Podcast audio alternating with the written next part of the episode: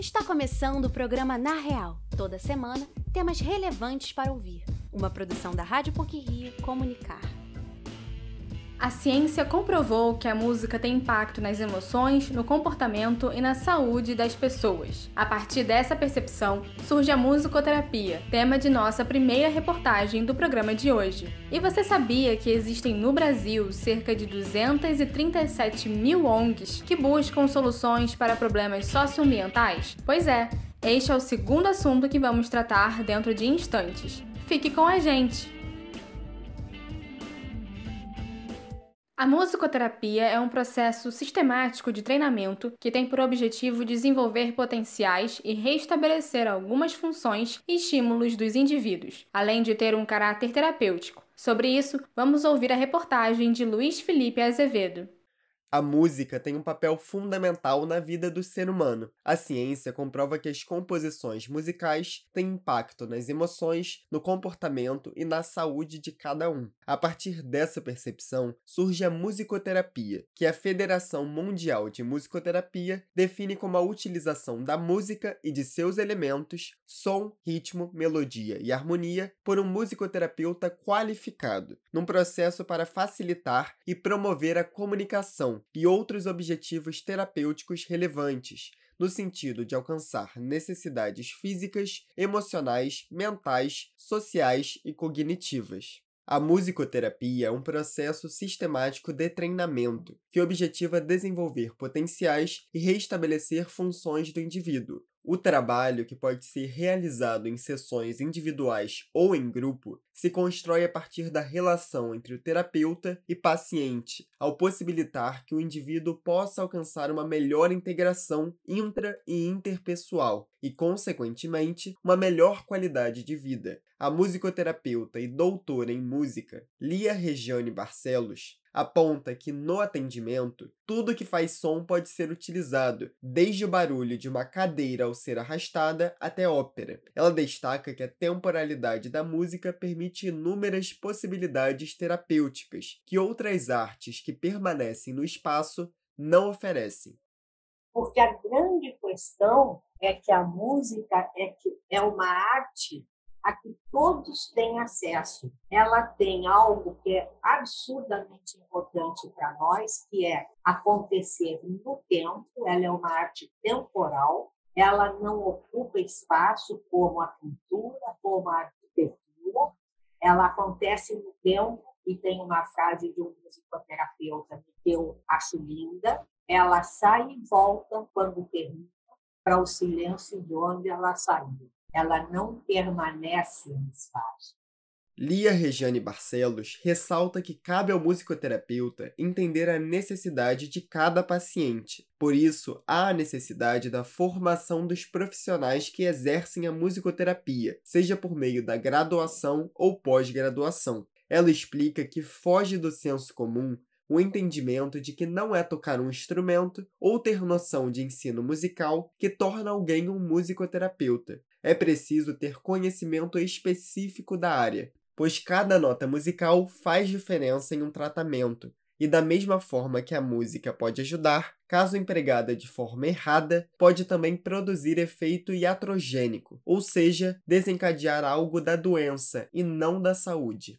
O desenvolvimento musical pelo qual o ser humano passa, ou a criança passa até chegar num estágio com mais idade, é, isso poderia continuar sendo feito e, ao invés de se inibir um reflexo patológico, ele estaria sendo acentuado. Por isso que a gente briga tanto que quem tem que fazer musicoterapia, quem tem que exercer a musicoterapia, não é só quem sabe mas é quem sabe música e passa por um curso de quatro anos e vai nos mostrar o que é adequado e o que não é adequado.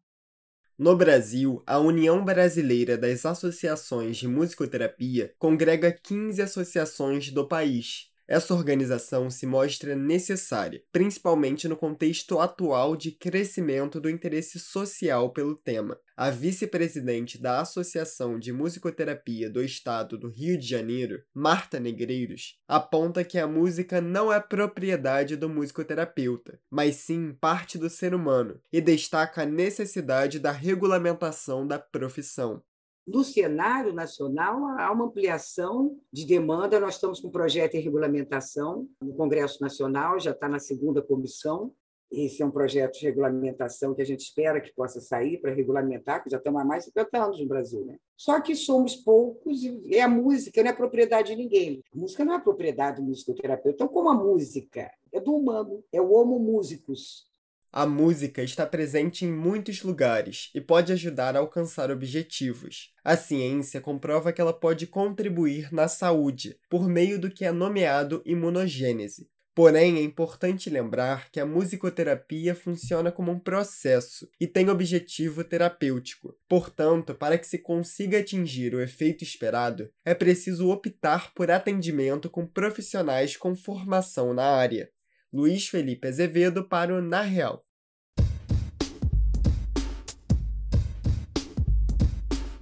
De acordo com o IBGE, as 237 mil ONGs que trabalham pela melhoria das condições socioambientais no Brasil buscam assegurar direitos básicos, como água e alimentação, dentre outros. A reportagem é de Juliana Poti.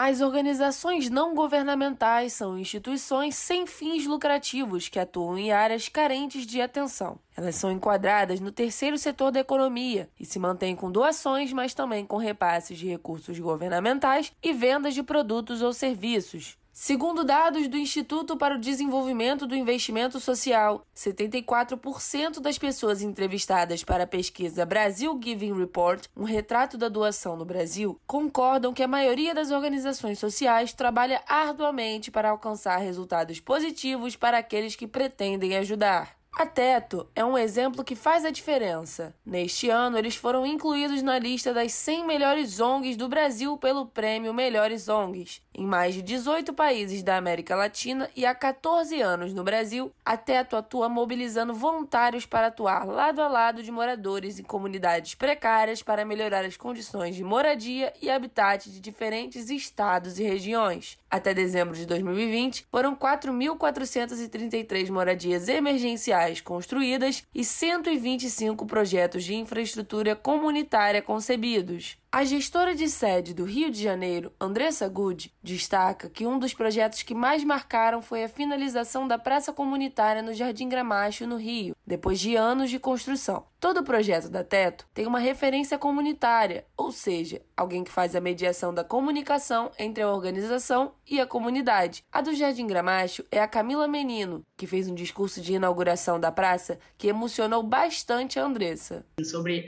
é, como o sentimento de pertencimento com o espaço vem também aos poucos, assim, né? De que a comunidade ela pode ter lazer, ela pode ter cultura, de que aquilo ali é um lugar digno, de que a, a, a, polícia ela vai entrar ali e ela vai ver que tem uma praça, que tem crianças brincando e que como essa dignidade ela se constrói, né? Então foi muito marcante porque foi um grande projeto que a gente inaugurou depois de muitos desafios, assim, Andressa aponta que o trabalho da Teto tem o objetivo de fomentar a identidade dos moradores, promover a participação deles nos projetos e proporcionar o trabalho coletivo no geral. A pesquisa Covid-19, Dificuldades e Superações nas Favelas da Teto, com a FGV, revela que 46,5% das famílias entrevistadas relataram dificuldades para comprar comida e 58% delas disseram ter deixado de comprar alimentos que geralmente comem em função da crise ocasionada pela pandemia. Um dos projetos da organização para solucionar esse problema foi a construção de refeitórios comunitários. Na Vila Beira Mar, por exemplo, inaugurado em julho, o refeitório já distribuiu mais de 750 refeições e 600 kits de café da manhã. A líder comunitária da vila, Zélia Marques, só vê pontos positivos nessa parceria com a Teto.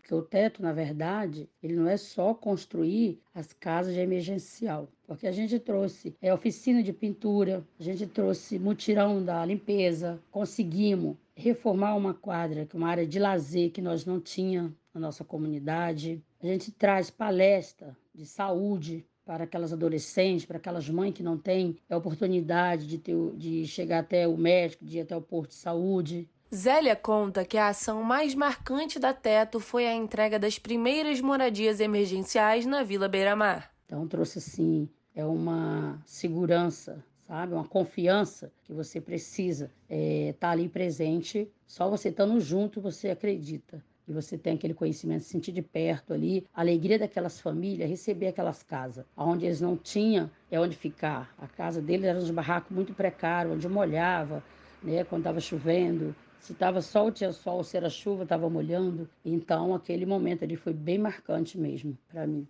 Assim como os relatos de Zélia, tantas outras pessoas são beneficiadas pelos trabalhos das diferentes ONGs no Brasil, e a tendência é aumentar agora que a consciência da importância da coletividade cresceu durante a pandemia.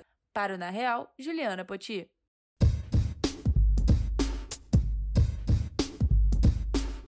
E para finalizar essa edição do Na Real, o último deste ano de 2021, selecionamos alguns assuntos relevantes e curiosos da semana, que foram ou vão ser destaque nas mídias eletrônica e impressa. Pílulas da semana. Começaram as obras de conclusão da nova sede do Museu da Imagem do Som em Copacabana. Paradas desde 2016, as intervenções foram retomadas e a ideia é tornar o espaço um grande bulevar cultural vertical. O projeto tem oito andares, com dois deles subterrâneos, e conta com livraria, restaurante panorâmico e cinema céu aberto. No subsolo, uma boate, um auditório para 280 pessoas e camarins. O governo do estado do Rio promete a inauguração do MIS para dezembro de 2022. A Associação de Imprensa Estrangeira de Hollywood anunciou os indicados ao Globo de Ouro 2022. Na categoria Séries de Televisão, as aclamadas Round Six, The Morning Show e Ted Lasso estão entre as indicadas para ganhar a estatueta. Embora a associação tenha incluído mulheres, latinos e negros entre os membros que podem votar, a premiação vai ocorrer em meio a acusações de falta de transparência na escolha dos premiados falta de representatividade e diversidade e suspeitas de que seus integrantes aceitem propina para votar em determinados filmes e séries. A edição de número 79 do Globo de Ouro vai acontecer no dia 9 de janeiro de 2022 em Beverly Hills, na Califórnia. A premiação elege as melhores produções televisivas e cinematográficas do ano, e a lista de indicações de cinema é extensa. Amor Sublime Amor e Tic Tic Boom ganham destaque na categoria Melhor Filme de Comédia ou Musical. Em Melhor Filme de Drama, Ataque dos Cães e Belfast geram grande expectativa, já que foram os filmes mais indicados do evento, com sete indicações cada. O TikTok, aplicativo de vídeos curtos que virou febre no mundo, principalmente entre jovens, vai doar 8 milhões e 400 mil reais a quatro organizações sociais brasileiras, a fim de diminuir os danos causados pela pandemia da Covid-19. Serão contempladas com o valor a Central Única das Favelas, Ação Cidadania, Voz das Comunidades e Tem Gente com Fome. A iniciativa no território brasileiro faz parte de um esforço global da empresa, cujo objetivo é doar 7 milhões de dólares em todo o mundo para entidades que apoiam causas humanitárias. A Stock Car fechou contrato com o Rio de Janeiro e o estado vai sediar uma etapa da modalidade. A corrida automobilística vai acontecer em abril de 2022 e será no Aeroporto Internacional Tom Jobim, o Galeão, na Ilha do Governador. O secretário de Esportes do Rio, Gutenberg de Paula Fonseca, contou que o trajeto será em uma pista auxiliar do aeroporto, que tem 4 km de comprimento e 45 metros de largura. A princípio, o contrato assinado é apenas para edição do ano que vem, mas a intenção é que o estado tenha corridas fixas. Por hoje é só. O programa Na Real é produzido por estagiários da Rádio PUC com a supervisão de Célio Campos. Lembramos que a Rádio PUC faz parte do Comunicar, cuja coordenação é de Lilian Sabac. Até a próxima semana.